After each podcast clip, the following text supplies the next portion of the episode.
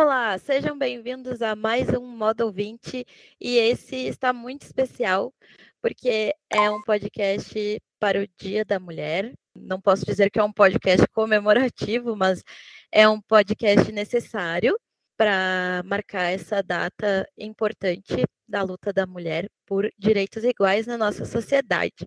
Então, a gente convidou a mulherada do, do time da MConf para que elas abrissem seus corações e compartilhassem as suas visões e suas experiências nesse mundão que ainda está engatinhando e que tem muito para melhorar é, nesse sentido de igualdade entre os gêneros. Então, eu vou chamar a mulherada para se apresentar.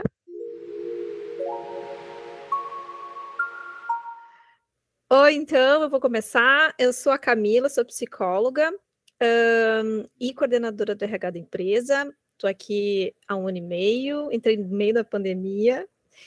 E eu sou de Juí, né? venho de lá e estou há muito tempo já em Porto Alegre e acabei conhecendo o pessoal da Miconf através do meu esposo, que trabalha também dentro da empresa. É, então, eu sou a Daniela, eu sou psicóloga, sou consultora de carreira, Aqui no MConf eu trabalho como analista de recursos humanos e eu estou aqui há três meses. É, eu nasci no interior do Rio Grande do Sul, uma cidadezinha pequenininha, daí depois eu fui para Porto Alegre e hoje eu moro em Florianópolis. Então, é isso. Eu sou a Emily, sou estudante de jornalismo e trabalho como estagiária no time de comunicação e marketing da MConf há mais ou menos quase um ano e meio. Eu sou de Igrejinha e moro em Porto Alegre faz uns dois anos, mais ou menos. Eu sou a Giane, sou administradora aqui na IMConf, sou administradora por profissão também. Estou uh, aqui indo para o meu terceiro ano de, de empresa. Uh, eu cheguei aqui na IMConf porque eu era vizinha na incubadora de empresas, e aí quando a IMConf se formou, graduou e se mudou, eu fui junto no caminhão de mudança para a sede nova. uh, sou de Santa Cruz, moro aqui em Porto Alegre, e, e sou mãe de dois meninos. Oi, eu sou a Júlia, eu sou estudante de design e eu estou aqui na MConf há quase um ano como estagiária do time de design. Eu moro em Leopoldo, que é pertinho de Porto Alegre, então eu estou todo dia vindo para cá. Oi, então eu sou a Júlia. Uh, como formação, eu tenho. Eu me graduei em publicidade e propaganda. Eu sou hoje líder do time de marketing da MConf e sou de Porto Alegre. Uh, entrei na MConf faz uns três anos, então ainda quando era lá na, na URGS, a sede. E é isso. Oi, meu nome é Paola. Eu sou estudante de engenharia de computação. Eu sou recém-chegada na MConf. Estou aqui como estagiária em desenvolvimento na equipe do portal. Uh, eu sou daqui de Porto Alegre mesmo. E acho que é isso. Oi, eu sou a Paula, é bem parecido com Paula, mas daí é com U. Eu sou coordenadora do time comercial aqui na MCOF. É, em termos de profissão, assim, meio que daria um livro, mas resumindo, eu também sou professora de geografia e estou me tornando especialista em computação aplicada à educação. Eu sou aqui de Porto Alegre desde sempre, sempre morei aqui e acho que acabou, né? Olá, eu sou a Rafaela, sou designer na MConf. Estou aqui há quase quatro anos, desde que tudo era só mato. Brincadeira. Eu comecei como bolsista da URGS na época ainda, né? Aí depois fui promovida a estagiária e atualmente sou funcionária contratada e e é isto. Ah, sou de Novo Hamburgo, mas atualmente moro em Porto Alegre. Hum, meu nome é Sabrina, eu sou coordenadora do time de atendimento e suporte da MConf. Uh, sou formada em geografia e estou fazendo curso de análise e desenvolvimento de sistemas, então migrando para TI aos pouquinhos. Uh, eu estou na MConf, está fechando oito meses, e cheguei aqui uh, na MConf por, por indicação de uma colega, então, da Paula, que era minha colega na geografia, estava trabalhando com tecnologia, achei bastante legal, é uma coisa que eu gostaria de fazer, então uh, acabei parando aqui junto também. Eu sou, eu sou nascida de, em Porto Alegre, mas eu moro atualmente em Torres e daqui uns mesinhos estou indo para Califórnia representar a MConf lá, então, agora, em outro país. Oi, gente, eu sou a Sheila, é, eu sou analista de dados aqui na MConf, mas eu iniciei no time de suporte. Uh, a minha área de atuação original é a comunicação. Eu fiz jornalismo relações públicas, mas eu sempre tive muito mais contato com as partes mais tecnicistas dessas áreas. Então, de alguma forma, eu sempre estive um pouco envolvida assim com a, o ATI. É, entrei para a equipe em agosto de 2020, então isso dá mais ou menos um ano e meio hoje. Uh, mas eu já conheci a MConf desde 2015, pelo meu envolvimento com o universo software livre, onde a, a, a MConf e o projeto MConf sempre foram uma referência bem interessante, assim, para mim, que eu já usava, já recomendava. E, e, hoje eu moro em Caxias do Sul. Uh, oi, eu sou Isadora, eu sou estudante de Relações Públicas, eu trabalho na MConf no time de Marketing e Comunicação. Uh, acho que eu estou há quase um ano e meio aqui na MConf e eu moro em Porto Alegre mesmo. Então, esse time maravilhoso, essa mulherada aí, antes de chegar aqui na MConf, cada uma tem, tem a sua história, tem umas mais jovens, outras menos jovens, então a gente tem aí estagiárias contratadas, então tem experiências passadas que muitas de nós podemos compartilhar agora nesse momento. Então, eu quero perguntar uh, quais os desafios da mulher no mercado de trabalho, uh, que vocês percebem isso, não só com base nas experiências de vocês, mas que vocês já perceberam também de suas mães, de suas avós e, e de pessoas que vocês conhecem, enfim, quais são esses desafios que vocês identificam e que queiram falar. Fiquem à vontade. Uh, sobre os desafios, assim, eu acho que hum, quando a gente fala desse recorte do mercado de trabalho, a gente tem que lembrar que ele é justamente um recorte, uh, mas que ele traz um reflexo, uma consequência de uma cultura muito maior, onde esse recorte, né, da, da onde ele faz parte, mas onde uma cultura no sentido mais amplo mesmo, onde existem ainda muitos uh, preconceitos sobre profissões mais masculinas ou mais femininas, de um perfil uh, que está baseado numa distinção de gênero para uh, justificar algum tipo de comportamento ou algum tipo de desempenho, assim. Então, eu acho que lembrar desse aspecto é importante, que a gente está falando de mercado de trabalho, mas que isso vem de uma etapa anterior, que é essa cultura maior que está carregando esses preconceitos para dentro do mercado de trabalho também.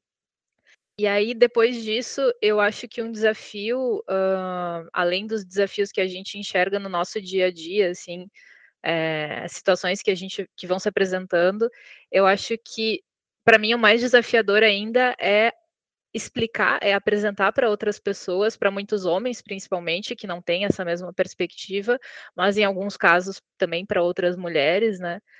Uh, explicar o funcionamento dessa estrutura, explicar, tentar apresentar toda uma outra visão de mundo que eles não sabem porque eles não sentem na pele, né? Então, é tu tentar criar empatia numa pessoa que nunca vivenciou um tipo de situação que tu vem trazendo na tua vida toda praticamente e que também é, um exemplo prático disso assim é por exemplo que não basta quando a gente fala em diversidade né de tentar trazer cada vez mais mulheres para áreas técnicas especialmente que não basta a gente colocar ali na descrição da vaga por exemplo que é uma empresa que contempla a diversidade que a gente quer trazer mulheres aqui.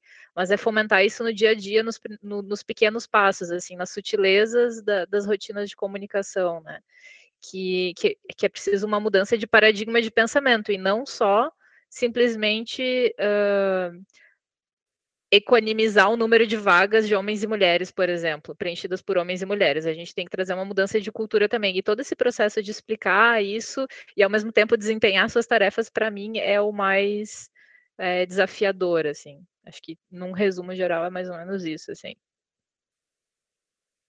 Eu acho que isso que a Sheila falou é porque, na verdade, Uh, a gente pode falar sobre os desafios da mulher em várias áreas específicas, mas a gente sempre vai cair num ponto central que é os desafios da mulher na sociedade de um modo geral. Tudo começa a partir daí, da forma como as pessoas são educadas, da forma como a nossa cultura se comporta. Então, tudo vai sair daí. Os desafios no mercado, eles são eles são consequências da nossa cultura. Então, eu acho que independente da gente estar focando aqui no mercado de trabalho, uh, esses desafios podem surgir de, de diversas fontes. Uh, e uma das coisas que eu já percebi muito, assim, que impacta no mercado de trabalho especificamente para a mulher, é, em relação às mulheres poderem ter filhos, né? E como isso é algo visto de forma negativa para muitas empresas ainda, para muitos empregadores e empregadoras. Isso ainda é, é um ponto negativo. E isso é tão absurdo porque todas as pessoas que existem no planeta nasceram um dia. Todas, não tem nenhuma pessoa que existe que não nasceu. Então, isso é tão contraditório porque a pessoa que pratica isso é uma pessoa que nasceu, a pessoa que, que se coloca contra isso, porque ah, essa mulher vai passar um período de licença maternidade, com isso a gente vai estar tá perdendo. É, é uma pessoa que se coloca ne, nessa posição. Então, eu gostaria talvez de quem quiser, quem entende desse assunto, quem é mãe e pode falar se se já sentiu na pele esse desafio alguma vez? Esse assunto eu acho que quase daria um podcast sozinho de maternidade e trabalho, porque tem bastante coisa que acontece nesse, nesse universo. Uh, e não é só o fato da licença maternidade em si, a responsabilidade de se ter um filho, ela, né, o impacto de se ter um filho e trabalhar fora, digamos assim, ela, ela reflete na licença maternidade, que é posterior ao nascimento da criança, e nos primeiros anos de vida, principalmente da criança, porque uma criança que vai para uma escolinha, ou até que tem algum cuidador, a criança ela fica doente. A criança que vai para a escolinha, ela fica mais doente ainda. Eu vi uma, um texto uh, essa semana que uma pediatra estava escrevendo sobre imunidade das crianças e falou que a criança que crianças que vão para a escolinha ficam em média doentes com coisas de gripe, doenças respiratórias, de 6 a 12 vezes no ano. E que a criança facilmente pode ficar doente uma vez por mês. E aí, como é que tu concilia isso? Aí, numa situação que tu não tem uh, rede de apoio ou que o teu marido uh, trabalha fora, quem é que fica com a criança? Porque assim, a mãe falar no trabalho que vai ficar com a criança é ruim, né? Mas o pai falar no trabalho que vai ficar com a criança, como assim? Não tem mãe?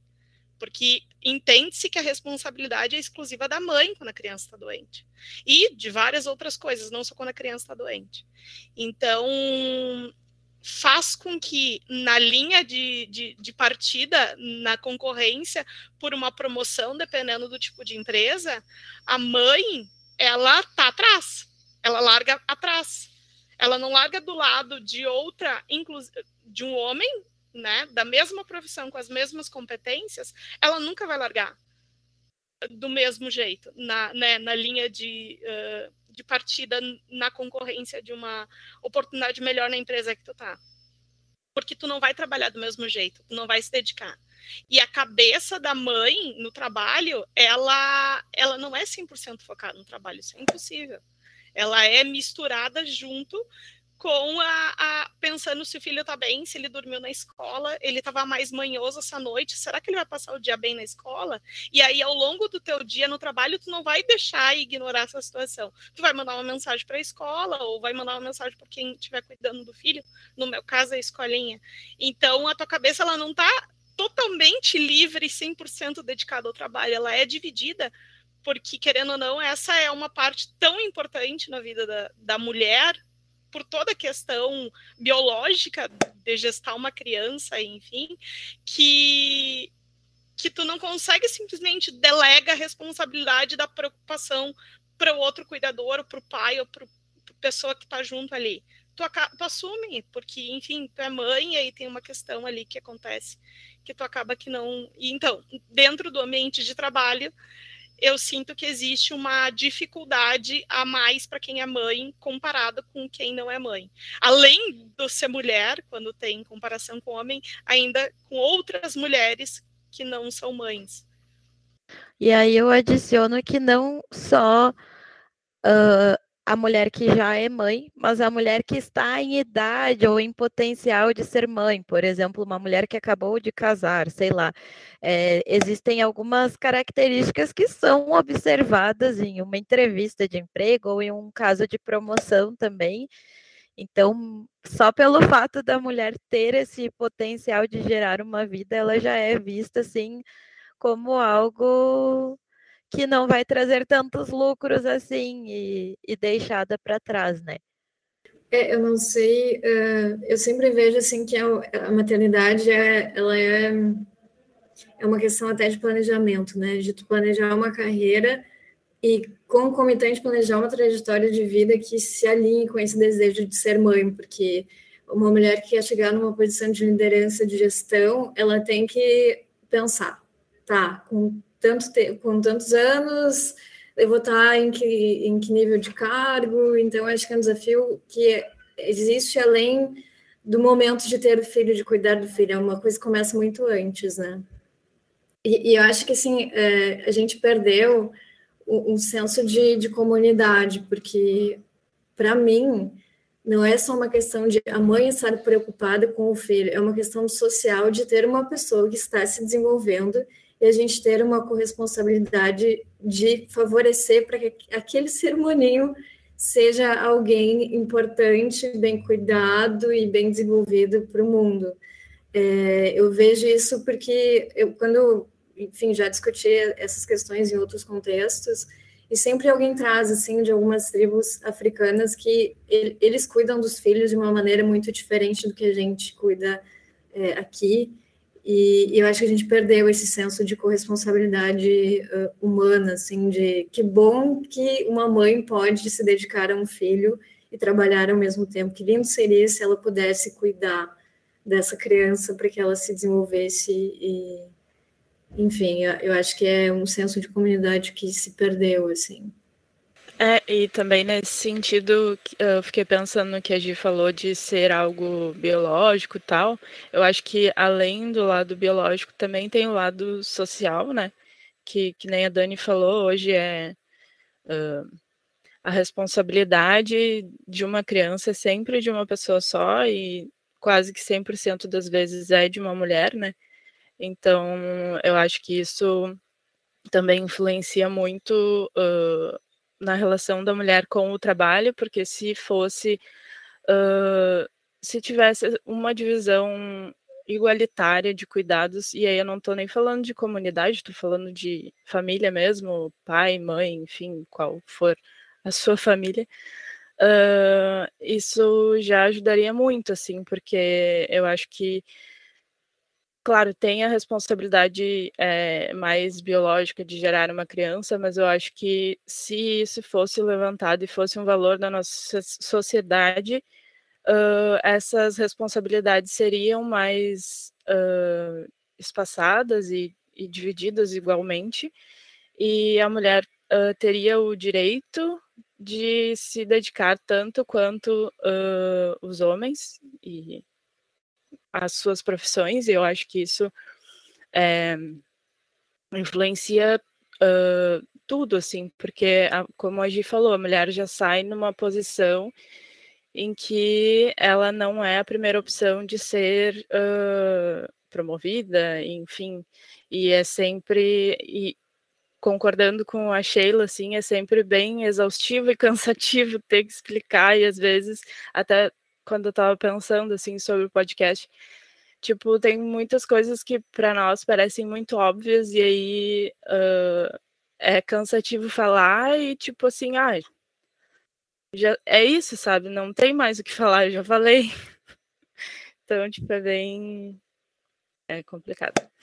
Sobre o que a Fá falou do casamento, me lembrou uma história que a minha avó me contou, tipo, semana passada, que quando ela era nova, assim, quando ela fez 18 anos, ela começou a trabalhar e ela casou muito nova também. Ela casou, ela tinha 19.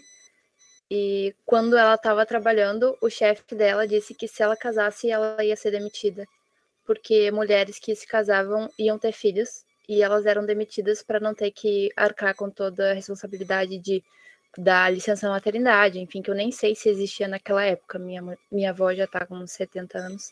Mas uma coisa que ela, ela me contou e eu fiquei bem chocada, assim, para vocês verem a diferença que é hoje em dia, né? Hoje em dia, ainda que não seja o suficiente, a mulher já tem muito mais apoio no CLT, enfim, em regras e. Uh, enfim, uh, acho que a mulher já se sente mais acolhida para ter um filho e, trabalhar ao mesmo tempo, mas ainda assim não é o suficiente, né?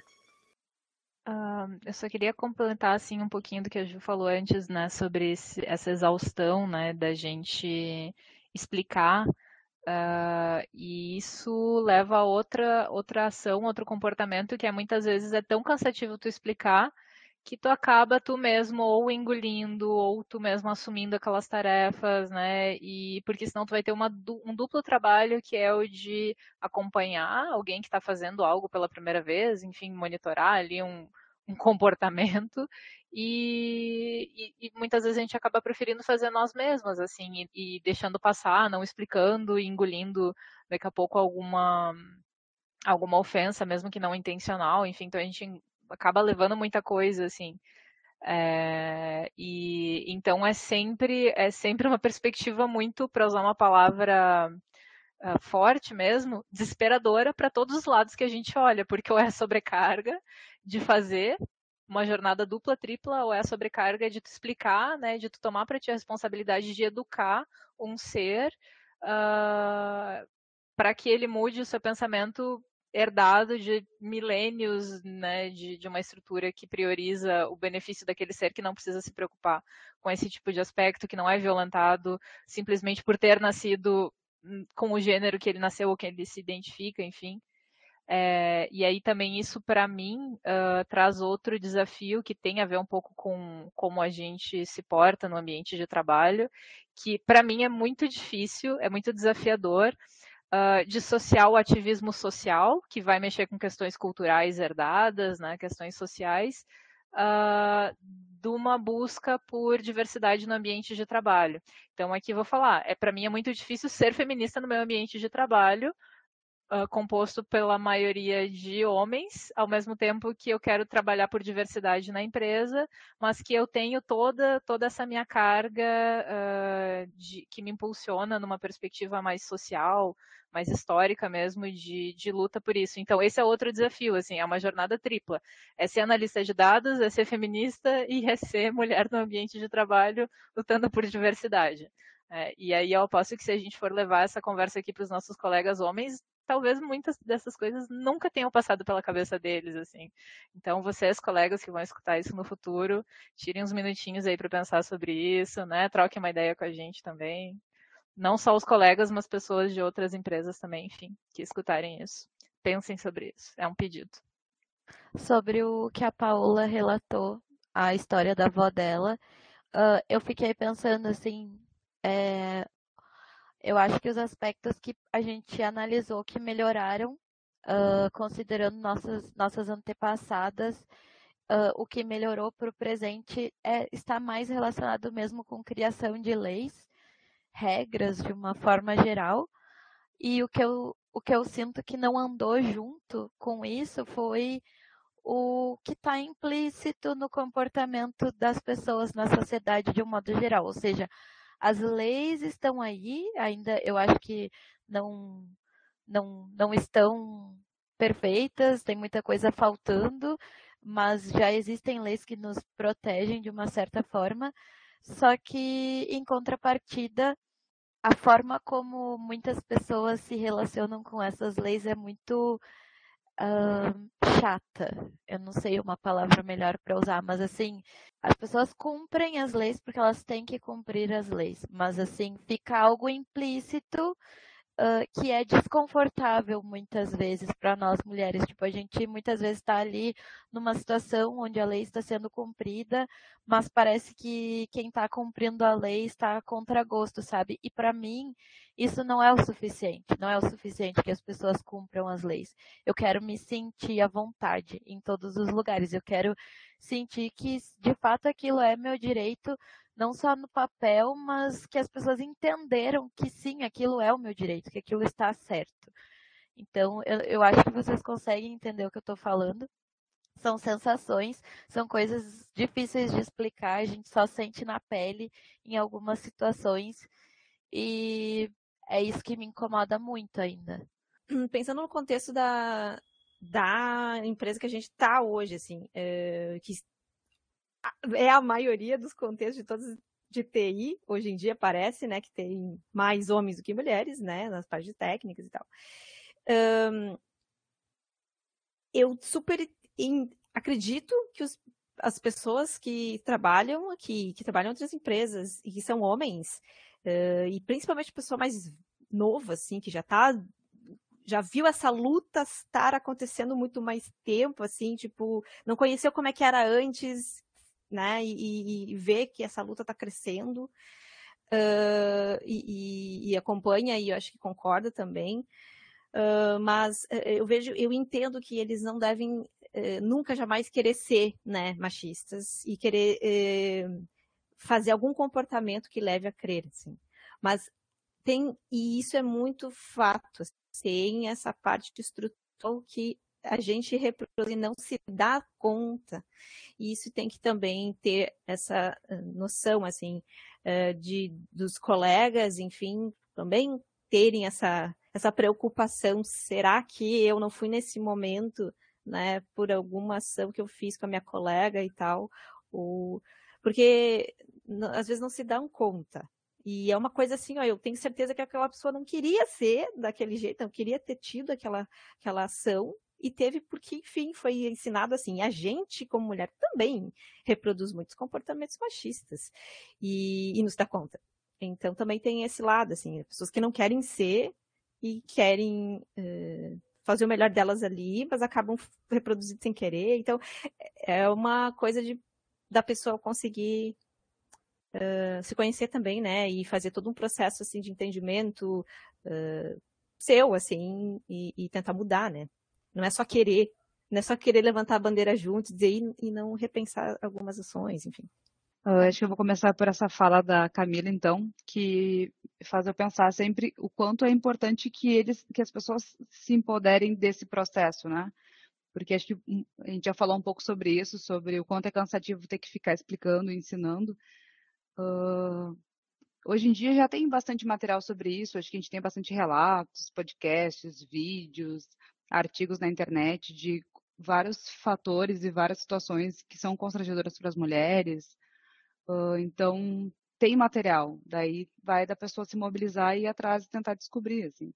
Gente, não é o foco aqui, acho que da conversa, mas eu acho que também me tinha que trabalhar a questão racial. Eu sempre penso muito que nós temos poucas, uh, além de poucas mulheres, a gente tem poucas pessoas negras ou pardas na empresa. E daí eu fiz esse recorte porque eu, como uma pessoa branca, sempre busco ler questões raciais ou questão de, de gênero, naquele movimento de eu ir atrás para entender como, uh, enfim, me, me, portar ou me referir e todo o resto. Eu penso que os homens podem fazer a mesma coisa em relação a nós. Assim. Uh, isso era um comentário. E o outro comentário que eu queria fazer é que eu acho que é o tópico que está me mobilizando hoje uh, na minha vida, assim, que eu tenho percebido o quanto é difícil esse avanço para coisas mais sutis.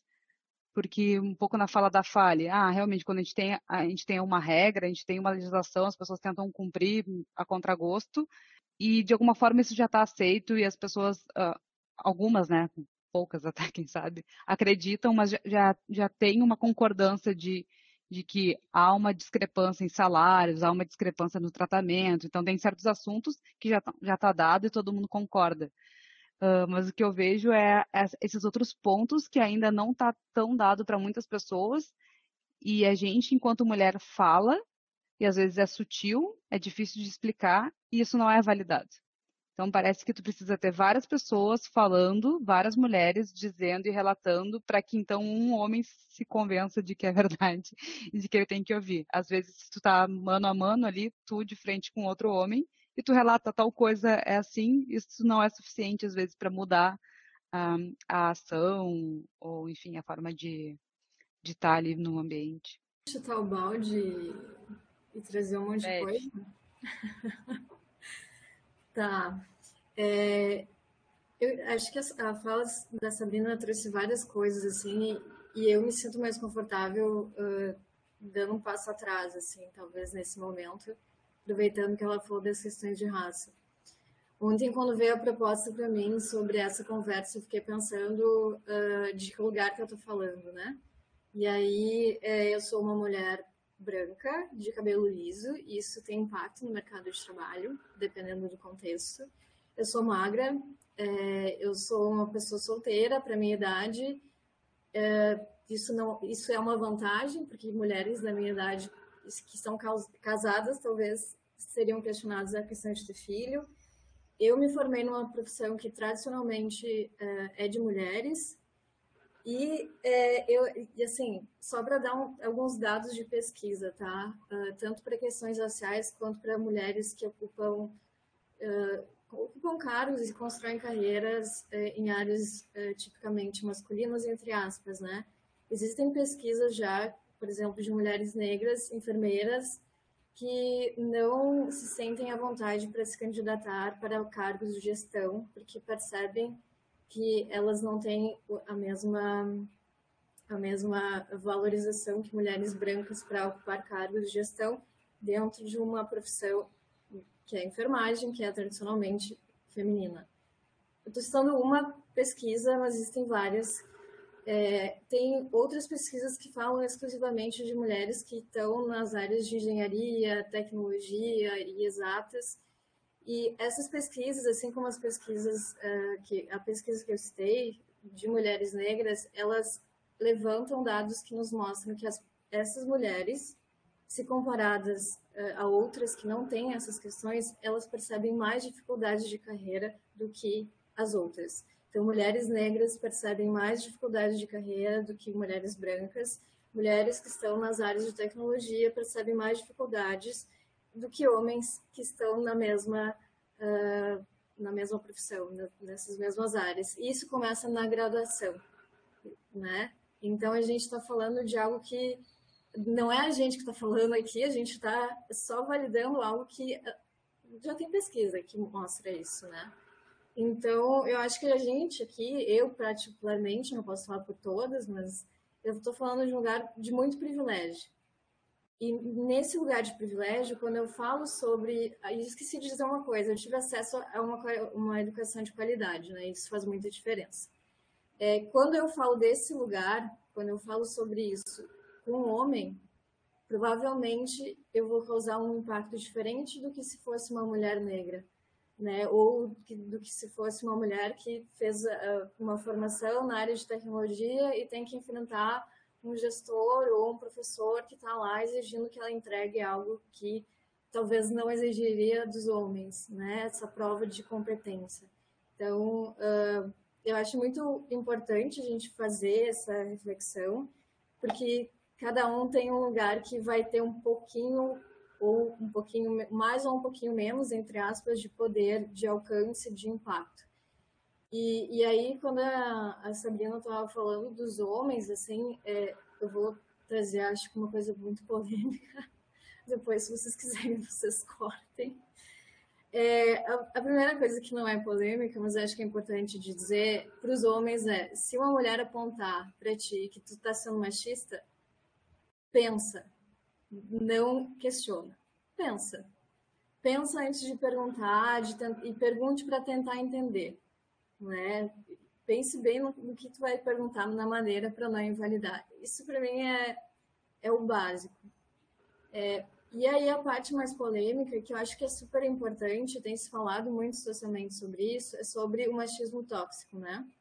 Que tem esse movimento de os homens pensarem mais sobre as dificuldades, que o machismo, é, enfim, as coisas que eles sofrem por causa do machismo também. eu acho que é super importante a gente olhar para isso, mas a gente não pode achar que isso é, necessariamente vai ajudar a, a luta do feminismo, assim.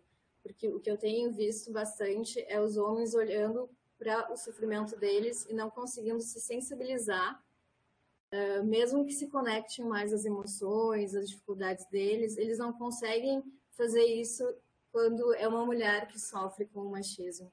Então, para mim, essa parte do, do, machismo tóxico, ela é muito importante, mas eles têm que aplicar isso, né, essa sensibilidade, essa vontade de olharem para si, para suas emoções, tem que passar isso para a gente, eles têm que construir uma empatia com eles e depois passar essa empatia para nós, assim. E, e, eu não vejo muita discussão em relação a isso.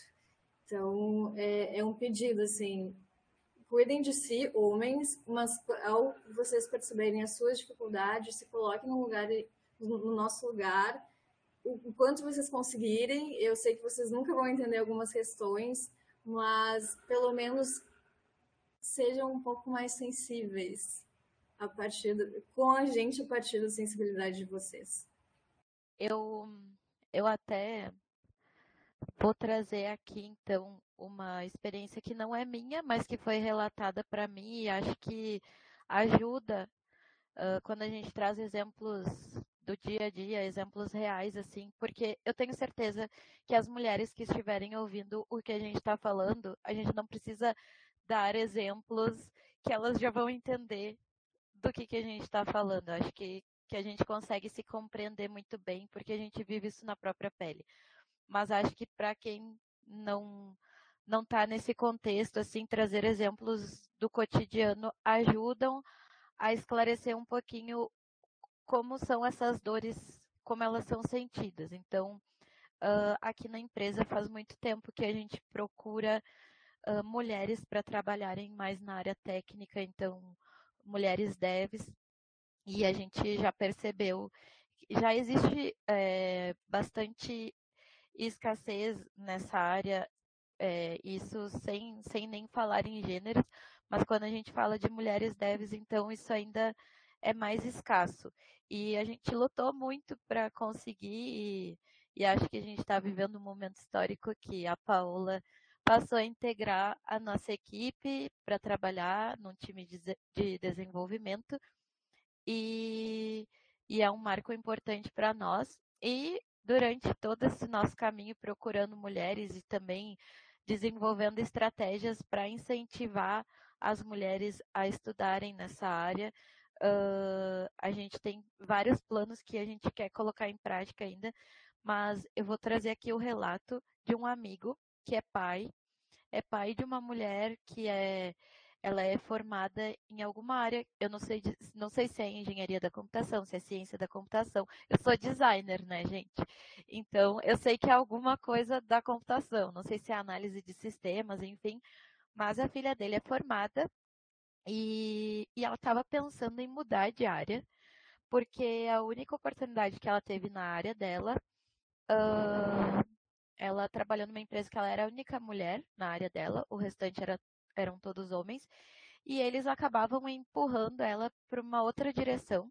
Ela não conseguia executar no dia a dia dela as tarefas que tinham relação com a área dela. Então ela acabou indo trabalhar no saque da empresa no serviço de atendimento ao consumidor não, não tinha nada a ver com, o, com a descrição do cargo dela, é, para o qual ela tinha sido contratada. Isso foi uma coisa que foi acontecendo, foram, foram encurralando ela até ela cair nesse, nesse espaço ali. E, e o pai dela, porque é meu amigo, eu conversei com ele que nós estávamos procurando mulheres desenvolvedoras e que queria o contato dela e ele me relatou esse, essa experiência traumática que a filha dele estava uh, procurando outras opções de, de profissionalização, tipo outros, outros cursos para fazer, para mudar de área, porque ela estava realmente machucada, ela não estava querendo voltar para essa área. E aí eu, eu fiquei muito comovida, porque eu sei das nossas intenções, eu sei o quanto a gente quer mulheres aqui na empresa atuando nessa área e, e sei que o nosso grupo de mulheres vai lutar muito para que esse tipo de coisa não se repita aqui dentro. E, e é isso, esse é um exemplo prático, assim, porque os homens, eles ficavam sempre desconfiados que o trabalho que ela ia fazer não ia ser tão bom quanto o deles, eles usavam alguns argumentos para direcionar ela para uma outra para uma outra atividade e até que chegou num ponto que ela pediu para sair porque ela não estava mais aguentando. Um, o que eu queria, assim, eu sempre fico pensando, porque eu tenho alguns amigos que também pensando na área de desenvolvimento, que a gente sabe que normalmente tem muito mais homem no meio, e eu sempre fico assim, porque a minha área não tem muito, eu acho bem dividido, não tem tanto, nunca tive tanto problema nisso, mas eu penso muito se a pessoa, a mulher, no que entra, assim, nesse universo cheio de homem, não se sente muito solitária. Eu sempre fico, tipo, pensando, ai, a gente tem essas, agora, mais, uh, assim, iniciativas para colocar mais mulheres, né, uh, dentro dessas áreas que são dominadas, então tu vai entrar uma mulher em uma equipe que é só completa, cheia de homem, não vai se sentir, sabe, solitária ou, assim, meio perdida, talvez. Eu sempre penso nisso, qual que é a sensação. Uh, sobre isso que a Fá falou também, eu acho que é muito importante, assim, fica como dica para outras empresas e pessoas que trabalham em outras empresas que possam estar tá ouvindo essa rede de apoio, assim, que eu me senti muito acolhida entrando na MConf, porque só ter a presença de tantas mulheres no onboarding, assim, faz a gente se sentir bem, sabe? Eu percebi que é um lugar extremamente agradável e eu tô aqui há um dia. Então, é um lugar que me dá vontade de estar presente, me dá vontade de abrir o microfone, interagir e é completamente diferente do ambiente da faculdade. Eu passei numa barra que de 40 pessoas, três eram mulheres.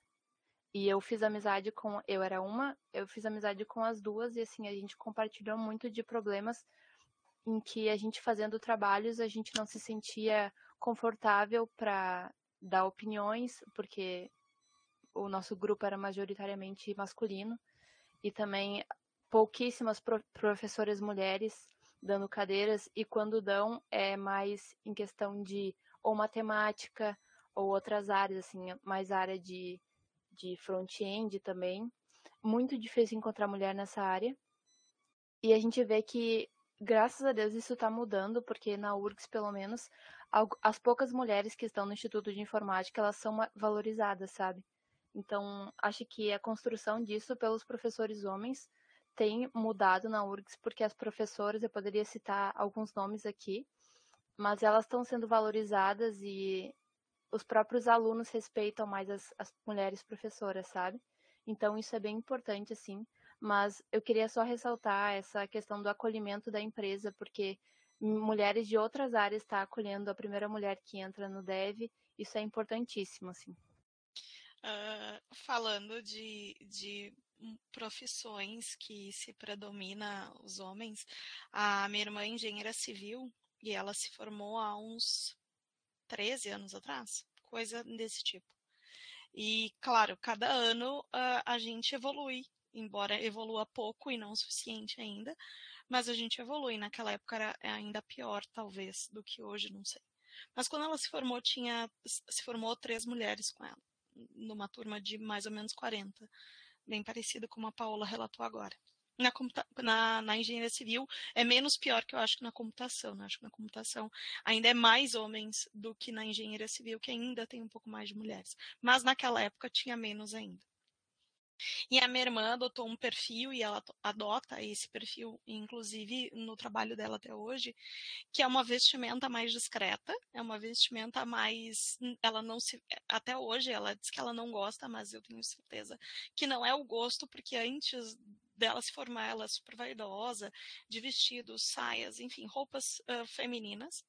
E quando ela ingressou na engenharia civil, ela passou a se vestir de uma forma um pouco mais simples, digamos assim, menos uh, florida, menos extravagante, mais coberta, porque o meio que ela vive não permite isso. Uh, hoje ela trabalha, ela vai em, em obra, no interior de uma cidadezinha minúscula, e, e ela não pode usar as roupas que ela teria liberdade de usar. E eu não estou falando de short curto ou de decote, eu estou falando de roupas floridas mesmo. Porque se ela chega assim numa obra cheia de peão, eles vão menosprezar o que ela está falando. E eles já fazem isso, e ela sofre muito isso.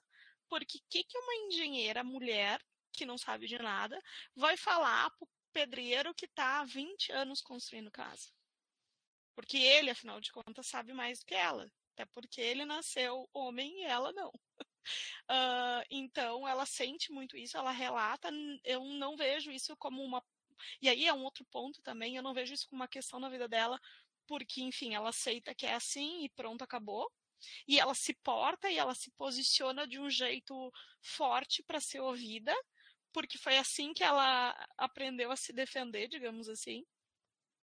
Então, ela meio que incorporou o machismo e tá tudo bem, eu não vou lutar por ele porque eu não vou mudar a cabeça desses caras. Aí às vezes eu fico parando para pensar, vale a pena brigar no ambiente que ela tá? Numa cidadezinha, sei lá, de 7 a 10 mil habitantes, onde muitos outros problemas acontecem. Vale a pena ela brigar por uma vestimenta diferente ou numa posição onde ela não precise falar grosso para ser aceita, se ela chegar com um jeito doce numa obra, ela não vai ser ouvida. Ela tem que chegar numa posição igualitária ao homem, no sentido de falar forte, de se posicionar de forma forte, para que ela possa ser ouvida. Aí entra em várias outras situações que, assim, experiências em relação a isso, a gente vai citar uma lista, né? Tem bastante coisa.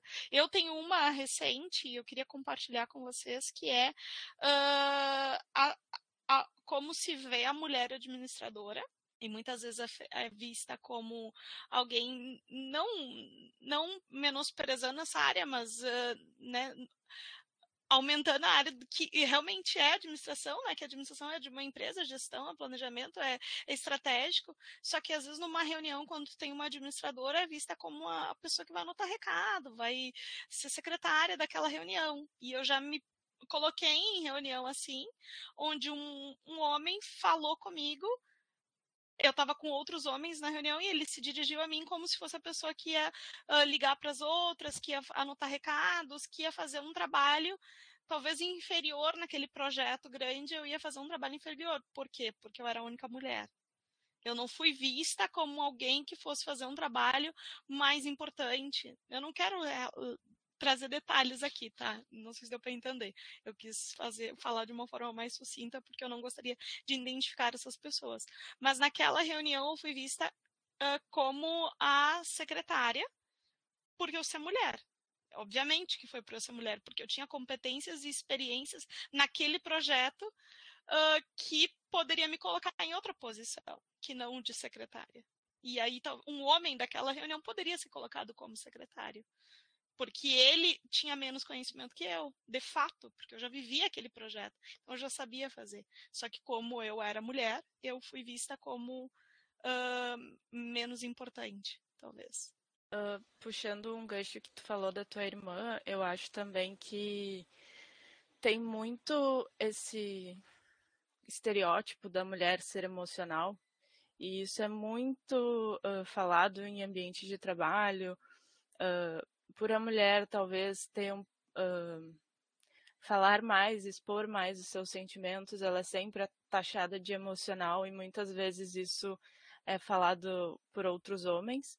E, enfim, já ouvi várias vezes em várias empresas que eu já falei de tipo, ah, não, não quero contratar mulher porque ah, a mulher é muito fofoqueira, mulher é muito uh, emotiva, e aí o fato de tu falar como tu se sente, tu já é taxada de emocional, sendo que tu só tá expondo a tua situação, então isso deveria ser feito por absolutamente todas as pessoas. E, e isso que tu falou hoje dela, será que vale a pena? Será que não? Eu acho que tem esse ponto dela ter medo de ser taxada de emotiva, ser taxada de emocional, mas ao mesmo tempo eu particularmente acho que sempre vale a pena, uh, mesmo que, sei lá, que isso vai te causar dor em algum momento, eu acho que sempre vale a pena pelo menos expor e falar a situação, porque se todo mundo pensasse que não vale a pena, talvez a gente não estivesse falando sobre isso hoje. E pensando um pouco no que uh, acho que foi a Sabrina que falou, de uh, colocar um lugar de fala, vamos dizer. Eu também sou uma mulher branca e mas em diversas entrevistas era sempre assim. Eu hoje uh, namoro com uma mulher e sempre era uma questão para mim entrar nas entrevistas e ser perguntada, ah, com quem tu mora?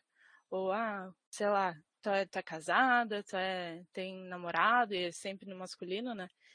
Uh, e aí, assim, eu já passei por vários pensamentos comigo mesmo. Primeiro, eu evitava falar, até uh, fechava meu Instagram para ninguém ver. Isso faz pouquíssimo tempo. E aí depois uh, fiquei pensando, não, mas eu não quero entrar numa empresa em que veja isso como um problema.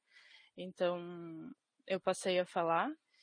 E mas também ao mesmo tempo eu fico tipo, qual a relevância, sabe, disso numa entrevista de emprego? Então eu acho que assim tem muitas uh, perguntas que não fazem nenhum sentido para o cargo que a pessoa vai ocupar. Tipo, se ela é mãe, se ela é casada, se ela mora com os filhos, com quem que os filhos vão ficar, tipo, essas coisas às vezes uh, que sempre são perguntadas e é uma cultura que sempre pessoas, né, do recrutamento e seleção vindas de uma liderança de gestores homens e vai se perpetuando essa essa cultura de perguntas que às vezes não fazem sentido nenhum com o cargo que a pessoa vai ocupar. É verdade. Esse ponto que a Ju trouxe várias vezes tem perguntas assim não só na questão de entrevista de emprego, mas em vários contextos, assim, que às vezes tem que preencher formulário, eu fico pensando qual que é a relevância do que eu vim fazer para essa informação, né? Coisas que não fazem sentido, assim, e justamente às vezes nos colocam em situações que não precisavam, né? Não fazem sentido nenhum. Sobre o ponto da irmã, irmã da Gi, é, eu tenho um posicionamento um pouco diferente, fiquei na dúvida se era melhor falar ou não, resolvi falar, porque, enfim, é o meu posicionamento, acho que ele é válido também. Que, na minha opinião, assim, é, se vale a pena ou não vale a pena tu mudar, por exemplo, as tuas roupas em função do teu meio, eu acho que é uma resposta que cada um vai poder dar, sabe? Porque para algumas pessoas vale a pena e para outras não vale. E eu acho que, independentemente do do que a mulher escolher, né? Se vale a pena ou se não vale, o fato dela estar ali já é simbólico, já é resistência, já é luta, sabe? Então eu acho que faz sentido ela fazer o que traz mais força para ela. Se traz mais força para ela é, colocar uma roupa é, que ela florida, que ela se sinta mais empoderada, isso é o que vai trazer o maior bem-estar. Eu acho que vai por esse caminho. Se o que faz mais sentido para ela é, bom, é ruim eu não poder me vestir como eu quero, mas dentro do, do, cenário dado, eu prefiro mudar o meu jeito, mas estar naquele lugar e talvez ser tratado de um outro jeito que, enfim, é a, é a realidade que se apresenta. Se isso é o que mais faz sentido para ela, eu escolho por aí. Então eu sou muito dessa linha, assim, que nem a gente fala que primeiro, a Dani até falou esses dias, primeiro a gente cuida da gente para depois cuidar dos outros, né? Eu sempre cuido muito dessa linha, assim, de é, faz o enfrentamento às vezes, mas sempre preservando para tu estar tá o melhor possível dentro de uma situação que vai ser ruim muitas vezes, mas para tu conseguir continuar e não desistir, né? E desistir não tem problema nenhum também. Mas enfim, eu acho que é, é uma resposta assim que é legal a gente olhar os casos e a gente pensar, pô, como que eu me portaria e tal. Mas a resposta em si, né, do que cada um vai fazer, eu acho que ela total e absolutamente já não pode ser universalizada, sabe? Ela sempre vai ser bem, bem individual, assim.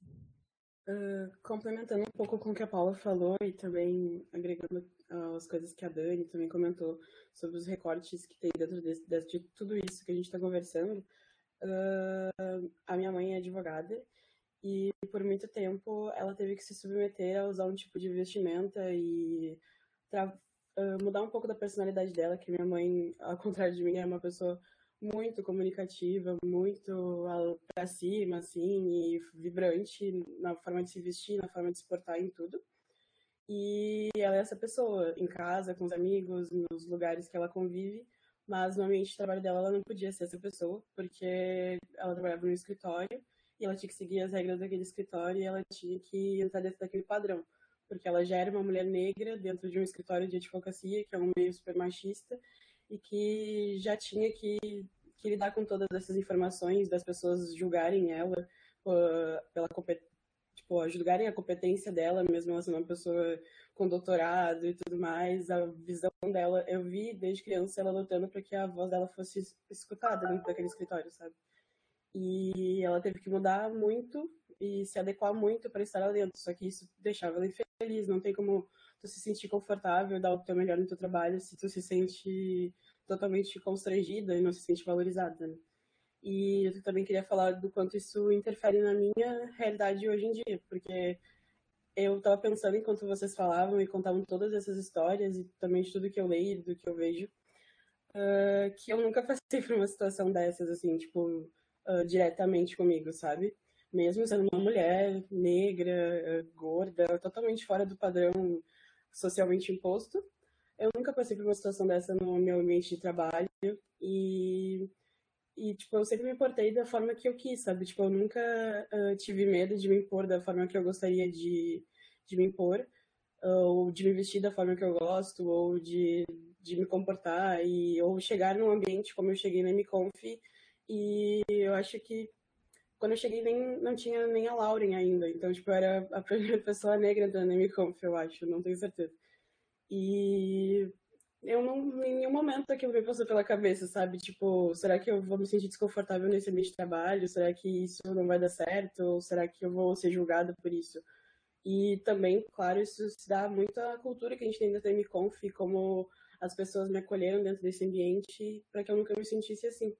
Mas isso é total reflexo do todo o trabalho que a minha mãe já tinha passado e de, de todas as coisas que eu já tinha visto ela, ela lutar contra e de e de como eu vejo que hoje minha mãe, sendo a dona do próprio escritório dela e pondo as próprias regras e se, se vendendo da forma que ela gostaria para o mundo, uh, influencia na minha vida, sabe? Num lugar de total privilégio, porque eu não tenho experiências negativas nesse sentido, sabe? Eu só consigo me sentir acolhida. Mas é isso mesmo. Uh, só queria comentar assim um pouco em cima do que a, a Ju falou antes sobre uh, essa atribuição de ser uma pessoa que expressa sentimentos e emoções, né? Uh, porque me acende assim um, um luz alerta, uma luz de alerta, né? Quando a gente fala mulher muito emocional, muito emotiva, como se isso fosse ruim também, né? Claro que a gente está falando aqui de extremos, né? De uma cultura onde os homens são criados, incentivados, enfim, a não expressarem sentimentos jamais, a não, não assumirem suas emoções, e isso tem diversos outros problemas que também rende, sei lá, vários livros, vários podcasts à parte, mas enfim, uma cultura que não incentiva essa expressão, né? Que, pelo contrário, ela vai reprimindo isso e isso explode de várias outras maneiras, né? uh, violentas na maioria das vezes, e, e que atribui um valor negativo para quando alguém faz isso. Mesmo os homens que se expressam sentimentalmente, ah, é afeminado, ah, já cai num escracho, né? já, já diminui o homem por ele ter essa, essa forma de expressão. E, e, as mulheres também, automaticamente, por serem mulheres, vão, serem, vão ser emotivas, vão ser sentimentais, e isso é ruim quando eu acho que a gente tem que né, dar esse passo atrás e enxergar uh, que somos seres humanos, somos feitos de sentimentos, emoções, isso faz parte do nosso dia a dia, e que a gente tem que buscar se relacionar de um modo saudável com as nossas próprias relações, nosso autocuidado e com as relações das outras, na, nas relações que a gente mantém com as outras pessoas também. Então, eu acho que aí aqui a gente já pode falar, por exemplo, de produtivismo do ambiente de trabalho. Produtivismo é só entregar resultados tangíveis, números, relatórios, entregar tarefas e esquecer de cuidar do recurso humano pessoa, esquecer de cuidar do fator saúde mental que é uma coisa que aqui, por exemplo, a gente tem esse cuidado. Eu sempre que eu falo para as pessoas, né, ah, como é que é trabalhar na Emicom, falo, ah, a gente tem acompanhamento, tem pessoas que, que se preocupam em perguntar como é que a gente está, como é que a gente está se sentindo, né, como é que estão as nossas relações de trabalho, e que isso faz muita diferença, assim. Uh, então, acho que eu só queria trazer esse ponto, assim, da gente pensar uma outra perspectiva também, não tão produtivista, mas um pouquinho mais cuidadosa com as pessoas, e que isso vai trazer um pouco mais de compreensão do porquê que as mulheres que são criadas para cuidar, né, de outras pessoas, enfim, uh, têm essa expressividade maior, têm essa afetuosidade maior, e, e como isso uh, se coloca no ambiente de trabalho, mas não necessariamente de um modo ruim. Isso não é anti antiprofissional. Muito pelo contrário, são aspectos de cuidado das relações no ambiente de trabalho e do autocuidado também, né? Afinal, como é que a gente vai sinalizar para a nossa rede de apoio, mesmo que seja no ambiente profissional, que a gente está precisando de ajuda, que a gente Uh, ou que a gente está oferecendo ajuda, que a gente enxerga o ser humano por trás daquele colega de trabalho e que a gente está à disposição para, uh, enfim, para colaborar de algum modo. Bom, eu, eu já, eu sempre relato a história da minha mãe. Vou trazer para essa roda de conversa aqui também. Já escrevi uma vez sobre ela num texto que foi postado no nosso blog e ela é minha referência, né? Porque ela educou a minha irmã e eu, somos só duas filhas, uh, ela nos educou sempre uh, com base nas experiências dela para que nós nunca dependêssemos de homem nenhum e de ninguém, na verdade, uh, que nós estudássemos e trabalhássemos sempre para que a gente tivesse nossa independência financeira e, e que, querendo ou não, muitas vezes é o que nos traz outras liberdades também porque ela tem uma história de vida, e aí eu vou trazer uma questão que a gente tem falado muito de exemplos onde o problema do machismo acontece no local de trabalho. Uh, e eu vou trazer um que vem da casa, que vem do ambiente familiar da pessoa, que é a minha mãe cresceu numa família com muitos aspectos positivos, mas é, uh, a mãe dela achava que não era tão importante as meninas estudarem. Então, é uma família de quatro filhos, dois homens e duas mulheres. Então, as duas filhas só estudavam se elas queriam, porque mulher não era importante estudar. A mulher tinha que cuidar da casa, na, na, na cabeça da minha avó. O meu avô, ele já pensava um pouco diferente, mas a minha avó, ela era bastante é, dominadora, assim, então ele, bom, então tudo bem, se ela está dizendo é isso aí. Mas ele sempre apoiou muito as filhas dele. Minha mãe sempre quis estudar, desde pequenininha, só que ela que tinha que correr atrás. Ela tinha sete anos e ela mesma tinha que ir atrás de fazer a matrícula dela na escola, porque minha avó não ia ajudar ela. Então ela pediu ajuda para a irmã mais velha dela e ela corria atrás. Ela sempre achou muito importante estudar e ela foi, estudou até o segundo ano do segundo grau, faltava só o terceiro ano para ela se formar, mas aí eles se mudaram de cidade, aconteceu um monte de coisas e ela não, acabou não conseguindo estudar e se casou com meu pai aos 19 anos. E ela mal sabia o que estava fazendo, né? Ela casou com ele porque ele disse que eles iam fazer muitos piqueniques e subir em árvores, então ela pensou, bom, então, beleza, então eu vou casar. Ela era bem assim mesmo. Minha mãe é, é uma molequinha. E aí, ela, quando ela casou, o meu pai, sei lá, por ciúmes, por algum motivo, não queria que ela fosse trabalhar fora, não queria que ela terminasse os estudos.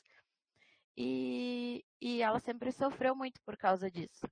Então, ela passou muitos anos, ela ficou enclausurada e às vezes ela trabalhava escondida, ela fazia algumas coisas que ela conseguia no horário que ele saía de casa para trabalhar. Então, teve, ela costurava, às vezes vendia umas cortinas, algumas coisas, uh, pedia ajuda para a vizinha dela. Então, ela costurava entregava para a vizinha, a vizinha vendia e depois trazia o dinheiro para ela, enfim.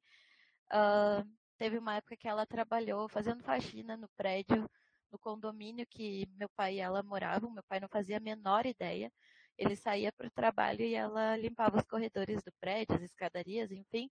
Ela conseguia fazer isso na faixa de horário que ele estava fora e ela foi se virando desse jeito.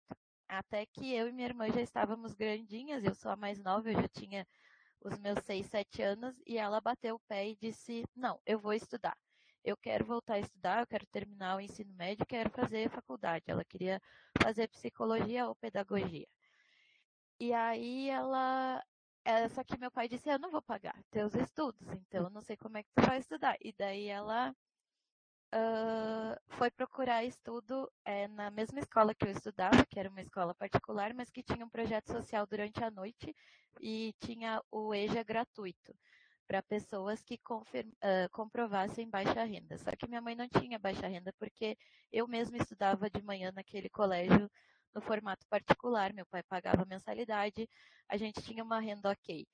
Uh, então ela não conseguia comprovar baixa renda, né, ela não se enquadrava nisso e eles não queriam dar a bolsa para ela, mas ela chorou, ela, ela explicou toda a situação dela, que apesar da renda da família ser aquela, ela não ia conseguir estudar. E eles deixaram ela estudar lá. E aí ela, como fazia muitos anos que ela não estudava, ela fez desde a sétima série de novo. Então, como ela tinha ficado muito tempo sem estudar, ela voltou para a sétima série e fez até o terceiro ano. Eu fui na formatura da minha mãe e depois ela passou em primeiro lugar no vestibular para pedagogia. E com esse, né, na época, a Fevale dava bolsa de 50% para o primeiro colocado, então ela conseguiu. Só que aí, meu pai foi uma pessoa que a minha mãe trabalhou muito em cima dele. Ele teve uma educação muito machista e rígida, mas a minha mãe sempre foi, aos pouquinhos, trabalhando na, uh, na construção de uma nova consciência com ele. E ele Hoje meu pai é uma outra pessoa, se ele mesmo fica envergonhado de lembrar das coisas que ele mesmo fez. Então, quando a minha mãe passou para a faculdade, ele falou: não, eu vou pagar é, esses 50%, então tu já conseguiu uh, com teu esforço e eu vou pagar a tua faculdade. E aí a minha mãe se formou e ele quis fazer uma festa surpresa para ela e ele fez um, um depoimento falando para todas as pessoas. Ele, ele procurou as amigas dela, tentou conseguir os telefones para convidar elas, organizamos toda uma surpresa e aí ele falou que ele tinha sido um idiota, que ele tinha sido malvado e que ele tinha muita vergonha disso, mas que ele sentia muito orgulho da mulher dele e que e orgulho do fato dela ter batido o pé e ido atrás dos sonhos dela e que ela inclusive estava ajudando ele no trabalho dele, porque ele é administrador e minha mãe fez pedagogia empresarial. Ele disse: "Nossa, ela me ajudou muito no meu trabalho. Eu vi como eu fui burro porque eu perdi toda essa ajuda durante tanto tempo que eu poderia ter tido e, enfim, né? É uma história com. Não, não teve ainda um final, mas atualmente é uma história com, com um desfecho legal, e, e isso acho que é, é importante de trazer essa esperança a custo de muito sofrimento. E a gente já conversou aqui, nem sempre as mulheres estão se sentindo prontas para lutar, ou nem sempre a mulher está no momento da vida dela que ela tem forças para lutar por algo, e isso não é errado de maneira nenhuma. Um, como a Paula mencionou antes sobre a história que a Gi trouxe para a roda. Mas é isso, eu espero com essa história ter, ter trazido um pouquinho de esperança, assim, que a gente consegue mudar, mesmo cabeças que já estão formadinhas, a gente ainda consegue trabalhar em cima. Eu acho, uh, quando a gente fala assim dos desafios é, e do que a gente pode fazer, né, para, enfim, para se fortalecer, para mudar socialmente em todos os nossos contextos, né, na família, no trabalho. É, eu acho muito importante assim a gente compartilhar as histórias, porque a história da Fá é um exemplo, é, mas eu tenho na minha carreira tive muita sorte de, dentro de um grupo onde eu me formei, eu ser a mais nova. Então, eu vi muitas mulheres se tornarem doutoras, mães, gestoras, uh, irem construir carreira em outros países.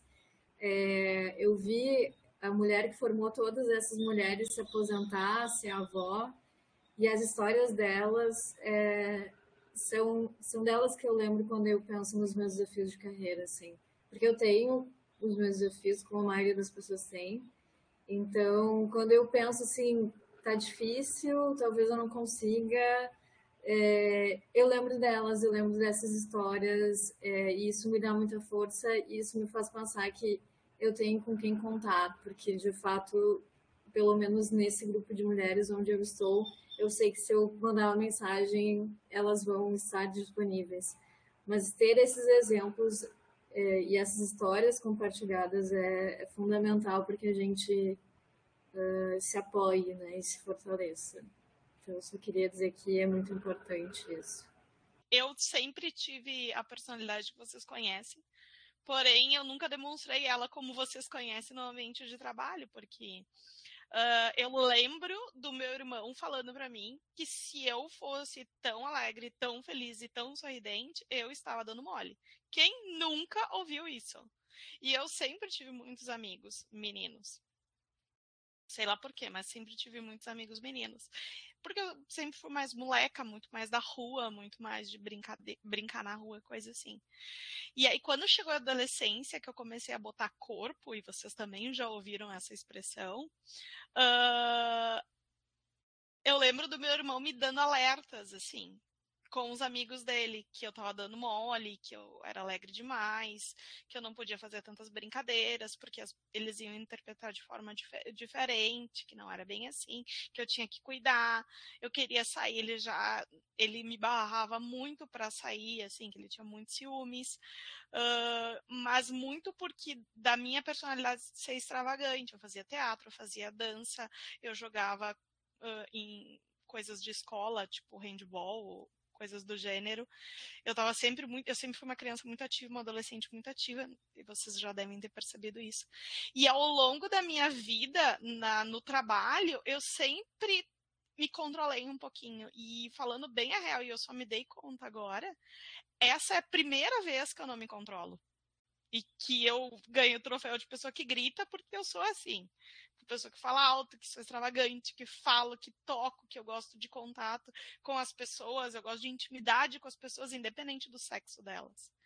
E isso normalmente não é muito bem visto, porque afinal de contas tu é mulher e tu tá dando em cima de outro cara, se for, né, no, no, no contexto que a gente, né, tá inserido, tá dando em cima dele.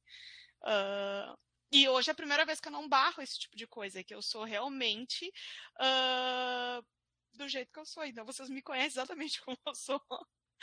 ser extravagante, porque eu não me sinto, eu não sinto a necessidade hoje de controlar isso. Aí eu não sei se é por causa da idade, do contexto que eu estou inserida, de casada, mãe, que eu tenho essa permissão, se eu realmente estou num ambiente que eu me sinto livre, ou se eu passei a ligar o foda-se. Não sei se isso dá para falar no podcast, mas enfim, falei foda-se. Uh, uh, enfim, era só sobre a personalidade que tu veste muitas vezes por ser mulher, que tu te segura para não ser exatamente como tu é, porque as pessoas vão pensar errado de ti, tá dando em cima de pessoas e que tu tá sendo histérica ou emocional demais, sabe? Aquela coisa.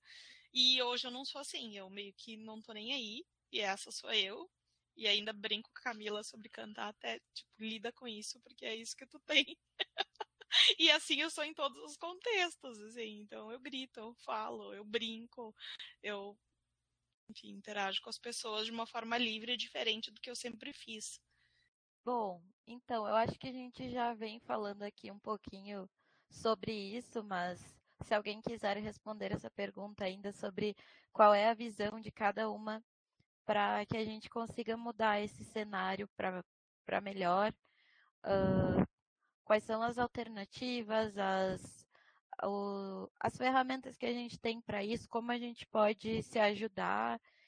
E acho que eu trouxe aquele exemplo da história da minha mãe, que foi uma pessoa, eu trouxe essa conversa para terapia faz pouco tempo e a minha terapeuta falou que, que a, a minha mãe estava disposta a lutar por isso no momento que ela se sentiu forte para isso, que ela se sentiu preparada, ela esperou as filhas ficarem um pouco maiorzinhas e tal, e ela investiu seu tempo e sua paciência numa pessoa que teve uma criação muito rígida e num ambiente completamente machista. Então eu, eu procuro não julgar meu pai, ele é incrível, ele é um pai que sempre fez tudo para me dar do bom e do melhor. Eu não tenho do que reclamar. Ele nunca controlou as roupas que eu vestia, mas ele fez isso com a minha mãe. E isso me traz dor. Então eu tive que entender também o contexto da onde ele saiu, para poder compreender eh, o que, o que ocasionou isso no comportamento dele.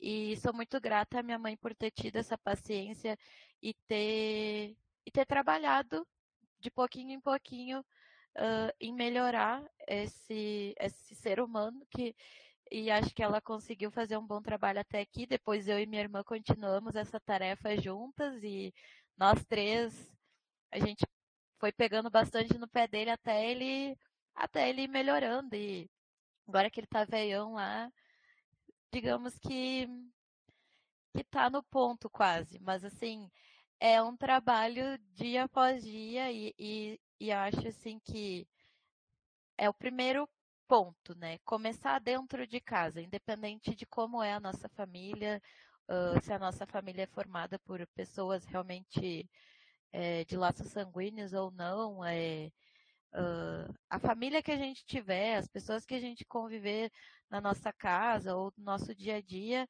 que fazem parte da nossa rotina, eu acho que é por aí que a gente pode começar, uh, não deixando certas coisas acontecerem, é, impedindo, barrando certas atitudes, não não, não se acomodando nesse sentido, quando a gente se sentir segura para isso, né? Procurando apoio também fora de outras mulheres, é, pessoas que nos fortaleçam, que nos ajudem. Muitas vezes é o caso de sair de casa, então cada caso é um caso, e a forma que a gente vai conseguir se fortalecer quando a gente acha que ainda vale a pena lutar dentro de um contexto, de um ambiente, a gente luta, mas quando a gente sente que aquilo está ficando perigoso para a gente, a gente vai embora. E, e é isso aí, acho que é o primeiro passo para mudar, porque é isso, é educando as crianças que estão nascendo. É mais difícil educar os velhos, né? É um pouco mais complicado, um pouco mais teimosia, coisas muito enraizadas. E aí acho que fica mais fácil quando é desde pequenininho, mas a gente também não pode desistir dos que já estão aí no meio do caminho. Eu tenho muita fé nessa geração de adolescentes agora, porque eu acho que vai dar bom. Que se fala muito mais nesse tema em vários outros temas de, de luta por espaço em todos os sentidos. Uh, e eu vejo essa discussão muito forte uh, neles, nos adolescentes. Eu já vi minha sobrinha de 12 anos uh, falo, tendo posicionamento político. Eu, com 12 anos, eu descobri que eu podia parar de brincar de boneca e fazer outras coisas. Uh, só. Ela não. Ela fala de política, ela entende que o governo atual é ruim, enfim. Mas sobre o que fazer hoje, eu acho que a gente tem papel e eu acho que a gente está fazendo exatamente agora é uma coisa que a gente tem que fazer.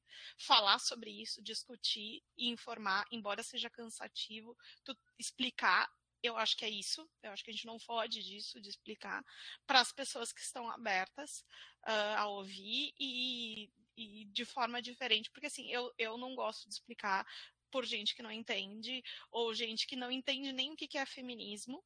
Uh, eu sabe, cansa, mas uh, é necessário. Então, podcasts, vídeos, posts, coisas que a gente pode fazer, eu acho que a gente tem que fazer. Eu ouvi uma vez uh, de alguém nessa situação aí da, da reunião que, ah, então tu tem que trabalhar muito para provar para ele que tu não é. Cara, isso é horrível de ouvir porque eu tenho que me esforçar mais do que os outros, porque eu sou mulher, para provar ainda o meu valor. Isso eu discordo. Eu acho que a gente não tem que fazer mais ainda propositalmente para mostrar o nosso valor. Eu acho que a gente tem que fazer porque a gente quer, porque a gente quer um espaço mais. Mas não para provar alguém alguma coisa. Eu acho meio muito desgastante, ainda mais fazer, fazer isso é mais desgastante do que explicar. Então, eu acho que explicar é, é, é essencial, falar para os nossos colegas de trabalho uh, como a gente se sente, ou, ou atitudes simples que ele é chato ficar chamando atenção, mas em alguns momentos ela é necessária. Tipo, ah, tu falou isso por quê? Porque eu sou mulher? Aquela coisa de fazer piada com mulher que dirige. Já deu, né? Isso já não precisa mais. E várias outras piadas que às vezes a gente repete, a gente já não pode mais repetir. A gente tem que parar de validar esse tipo de coisa e esse tipo de pensamento, inclusive na brincadeira. Eu fui chamada a atenção uma vez de uma colega, que ela tá aqui, da Rafa, quando eu me referi a uma mulher, uh, ah, ela era louca. Aí ela disse assim para mim, uh, não chama ela de louca, porque isso já é algo que a gente já ouve por quando a gente se posiciona, quando a gente briga, a gente é louca. Quando o homem se posiciona e briga, ele tá querendo ter razão, ele é assim, ele é forte, não sei o quê. A mulher quando faz isso é louca. E isso me marcou e a gente tem que falar para as pessoas quando a gente fala alguma coisa errada, uh, não com o intuito de chamar atenção, puxar a orelha, mas com chamar atenção sim, mas não com o intuito de, de, de brigar ou de criar caso, né? Enfim. Um, eu acho que, complementando um pouco, dando um outro, uma outra visão de como mudar o cenário para mim, um, sendo no trabalho, sendo na sociedade, para mim, qualquer coisa relacionada a isso é política. Então, eu acho que não tem como a gente não falar sobre isso, não falar sobre lideranças uh, tanto dentro da empresa quanto em governos em qualquer lugar do mundo, ter diversidade, uh, ter mulheres de todas as formas, porque eu acho que só a gente, uh, no nosso micro, pode ajudar, mas eu acho que para mudar assim de forma substancial, para que o patriarcado uh, não seja mais o, o, sistema dominante, eu acho que passa por ser um, isso se tornar um valor na sociedade e aí políticas públicas de isso se tornar realidade, então leis que hoje já tem algumas, mas como vocês falaram da CLT, que ainda é bem precária, na minha opinião, nessas né, leis uh, de direitos. É... Enfim, eu acho que a representatividade, representatividade também é muito importante, e aí uh, a Rafa, a Isa trouxeram exemplos de das mães delas que trouxeram muitos benefícios ao longo da vida delas e fizeram com que elas traçassem outros caminhos que, se não tivesse o exemplo delas, elas não traçariam. Então, eu acho que a gente tem que passar um pouco desse uh, de só ter o exemplo na família, eu acho que tem que ter o exemplo na política, tem que ter exemplo em todos os lugares para que um dia isso uh, mude de verdade, porque apesar de eu entender que muita coisa já mudou, eu ainda me sinto bem insatisfeita e particularmente não consigo uh, como é que eu posso explicar?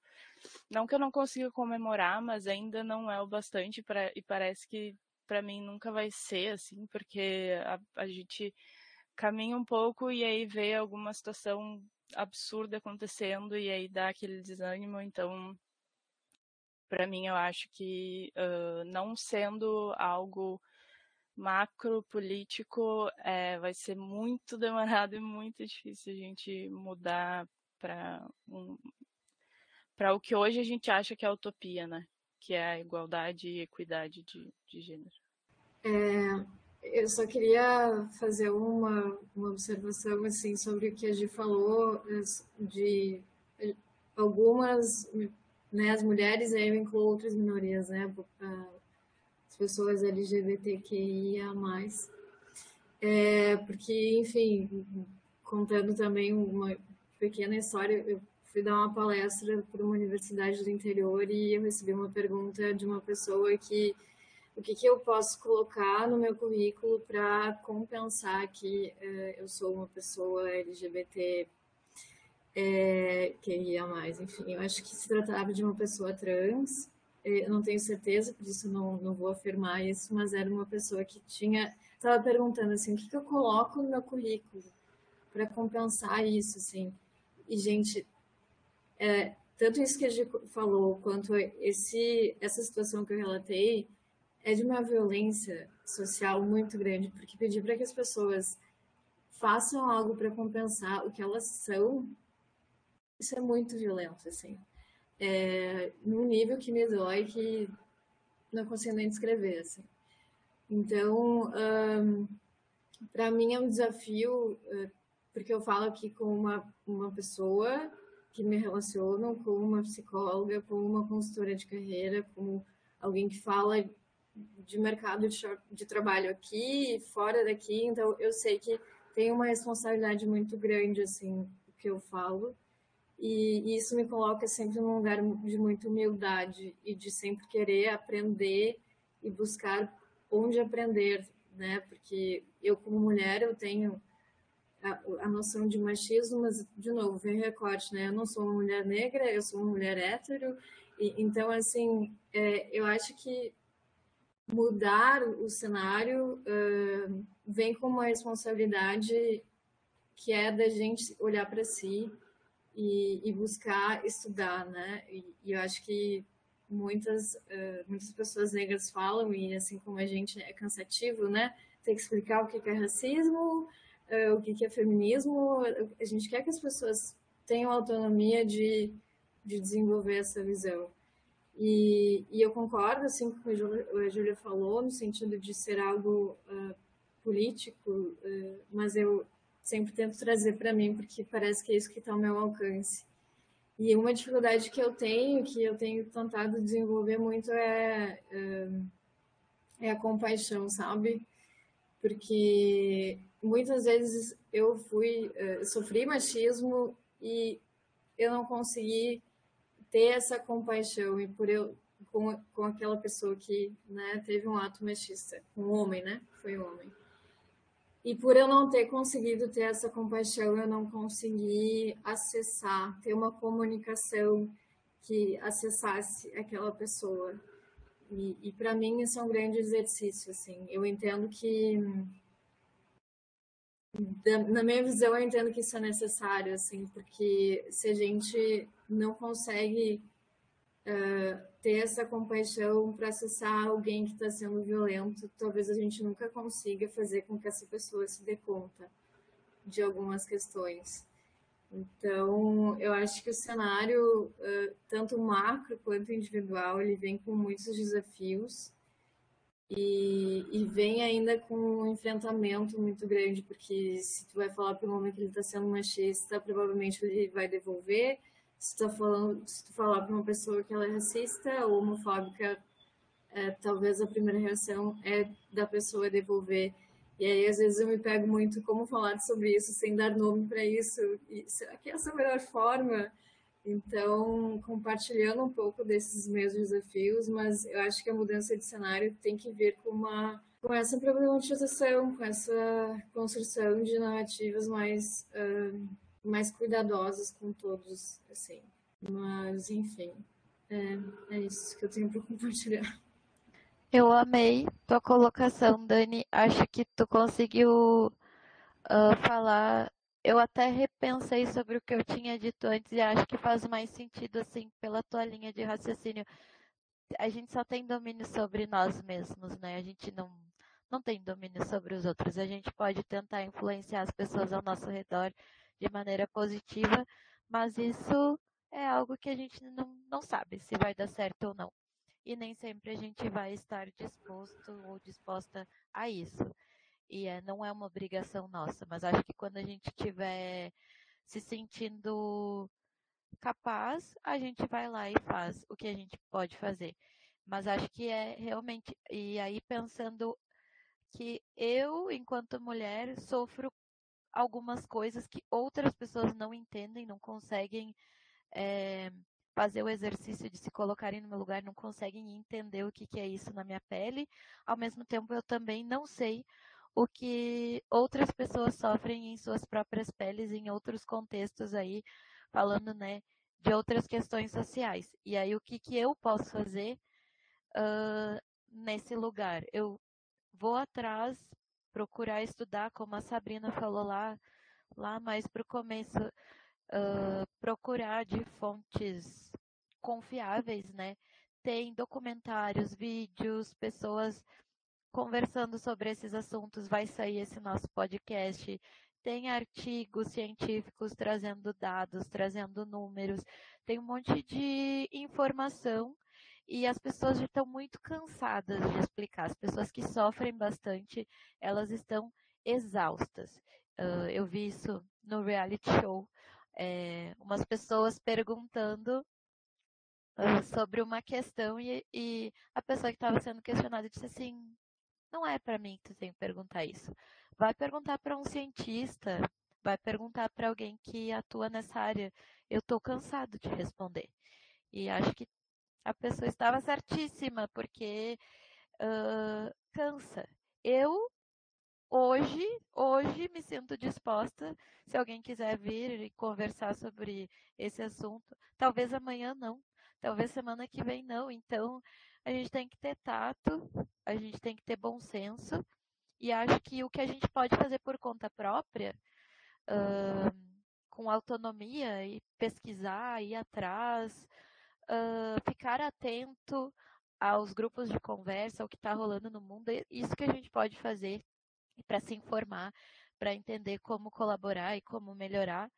E como a Gil falou, então, eu acho que se a gente estiver bem informado, se a gente se educar bem, a gente vai poder tomar decisões melhores, vai poder fazer nossas escolhas melhores, aí sim, para para coisas que impactam na sociedade de uma forma mais ampla. Uh, muitas pessoas não, não têm é, esses pilares básicos aí para para conseguirem tomar as decisões. Às vezes elas mesmas são bem afetadas pela má decisão delas e nem sabem disso, porque nem todo mundo teve uma dona Miriam na família que deu esse exemplo, nem todo mundo tem, tem um, um guia dentro de casa ou por perto. Então, tem pessoas que dependem realmente das políticas públicas, que dependem de algo externo. Eu só queria um, tentar fazer o meio do caminho, né? Porque eu falei do individual, a Julia falou do, é, das políticas, né? E eu acho que em termos de mercado de trabalho, é, eu, eu acho que existe um poder em cargos específicos e estratégicos de uma organização e assim, essas pessoas têm que estar preparadas e têm que pegar essas lutas e, e com as mãos e falarem: eu vou bater o pé para que tenha uma mulher na diretoria, eu vou bater o pé para que tenha uh, uma pessoa trans ocupando um cargo de liderança, eu tenho que bater o pé, assim. Eu acho que entre uma política macro e o individual tem esses cargos que têm uma influência grande na sociedade, nas organizações e que é muito importante que essas pessoas é, se apropriem dessas lutas e, e, implementem ações efetivas de onde elas estão para que as coisas melhorem, assim, porque, enfim, eu acho que é, é, um, é um poder que tem que ser muito bem utilizado, assim, de uma maneira cuidadosa, obviamente, é para não atravessar, para não não querer implementar a diversidade no fim não estar implementando, né? Mas eu acho que, que tem, tem coisas próximas, assim, a, a grande parte das pessoas do mundo. É, bom, uma coisa que eu fiquei pensando quando a Dani estava trazendo, alguém trouxe essa questão de que meio que cada um tem as suas dores e as suas lutas, sabe? E eu gosto muito dessa visão, é, que é isso, sabe? A gente já falou, por exemplo, do, do, do meu lugar de privilégio, então eu vou sofrer é, dores e problemas por ter nascido mulher, ao mesmo tempo eu vou ter dores e problemas que eu não vou sofrer por uma série de, de outras possibilidades é, que são tranquilas na nossa sociedade, então a questão da cor de pele, a questão da própria condição financeira, assim. Então, eu acho que as dores são diferentes. Eu ia trazer um caso pessoal, né? Então, eu moro com meu namorado, e a gente tem histórias de vida completamente diferentes, e ao mesmo tempo, por exemplo, que eu nasci mulher e ele nasceu homem, o que o coloca numa situação privilegiada. Eu nasci com uma condição financeira muito tranquila e ele nasceu numa situação é, de hum, pobreza, não é pobreza, mas uma situação financeira bem mais desfavorável. Então a gente tem vivências e dores, ele tem vivências e dores dessa questão financeira que é, eu, claro, sou aberto para tentar ouvir, mas como a Fá falou, é, é, é diferente, né? É, é, assim como para ele, ele nunca vai saber 100% como é a dor de sofrer é, preconceito de gênero, também não vou saber como é a dor de se sentir estigmatizado com uma situação financeira, por exemplo. Então, eu, eu vejo, sim, que talvez exista meia dúzia de pessoas no mundo que estejam numa condição que não tem dor, eu acho que nem existe, mas enfim, vamos supor que exista, de forma geral, todo mundo tem dores é, relacionadas a questões sociais, tirando outras dores. E, e eu acho que é isso, assim, sabe? Eu acho que esse é um lugar legal da gente pensar também. que a gente é ao mesmo tempo é, tem problemas em uns lugares, tem privilégios em outros, e eu acho que isso é algo bem legal, assim, da gente não julgar, eu quero dizer de não julgar, tipo assim, ah, é homem, então tudo foi fácil sempre, e pronto, já tá acabado, e ele precisa entender todas as dores do mundo, porque na verdade não, a maioria das pessoas vão ter dores é, em situações diferentes, né? Então esse é um, um ponto, assim, que eu gosto bastante, que existem lugares que de vulnerabilidade em todo mundo. E, obviamente, a gente tem que estar sempre aberto para conversar e ajudar todo mundo a superar aí seus momentos ou seus, seus pontos que são mais complicados de, de falar ou de lidar e tal. Então, nesse sentido, eu acho que a questão da rede de apoio é bem legal, que, que a Dani comentou. Eu acho que é algo que ajuda bastante. A questão que a gente falou bastante também de ter referências, né? Pessoas que a gente se espelha e que a gente quer, é, enfim, trabalhar para chegar lá. A Ju comentou justamente também da importância das políticas públicas na construção, né?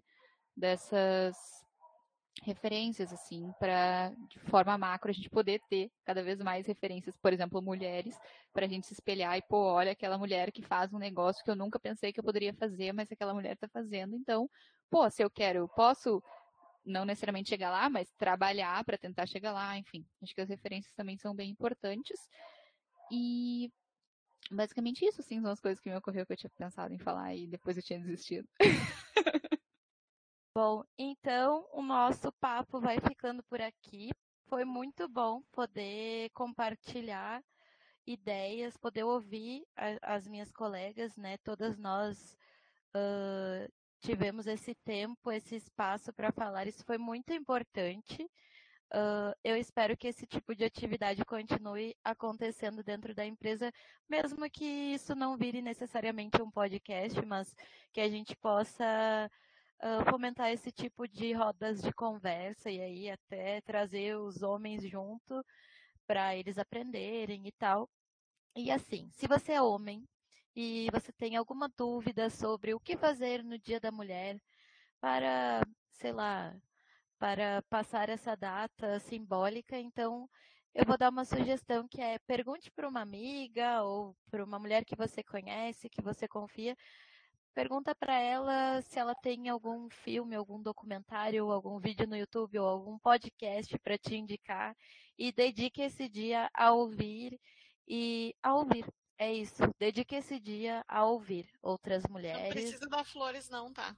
É, se você quiser dar uma flor, ela poderia vir com um bilhetinho assim. Você tem uma série para me indicar? Ou você tem um documentário uh, falando sobre a, a causa da luta das mulheres para me indicar, então uh, pode ser que ela jogue a rosa ou a flor na tua cara, mas daí ela vai ler o bilhetinho e ela vai te indicar alguma coisa ou ela vai te falar alguma coisa. Então essa é a minha sugestão. Uh, e é isso aí, quero agradecer. Posso complementar a sugestão? Pode. Eu acho que às, às vezes vale a pena perguntar para essa mulher se ela já as histórias que ela já sofreu de machismo, é, se colocar disponível para ouvir ela e para repensar dentro da própria relação, né? É, seja de uma relação de amizade, uma relação amorosa ou outras. Então, às vezes, é assim, se conectar com a pessoa que está na tua frente também e conversar sobre isso. Pronto. Adorei uh, essa colocação aí também. Outra sugestão boa. Uh, o importante é que fique registrado que essa é uma data para a gente falar sobre esse assunto, principalmente para os homens ouvirem as mulheres e as mulheres trocarem entre si suas experiências e suas vivências. É, é para isso que serve essa data, é para a gente falar sobre esse assunto, não é uma data para comemorar nada. Uh, e eu quero agradecer muito a participação de todas. Quero dizer que eu sinto muito orgulho e me sinto muito feliz de trabalhar com todas vocês. Me sinto muito abraçada e realizada. E eu espero que cada vez mais outras mulheres tenham a mesma sorte que eu sinto que eu tenho dentro dessa empresa acolhedora. É isso. Um beijo.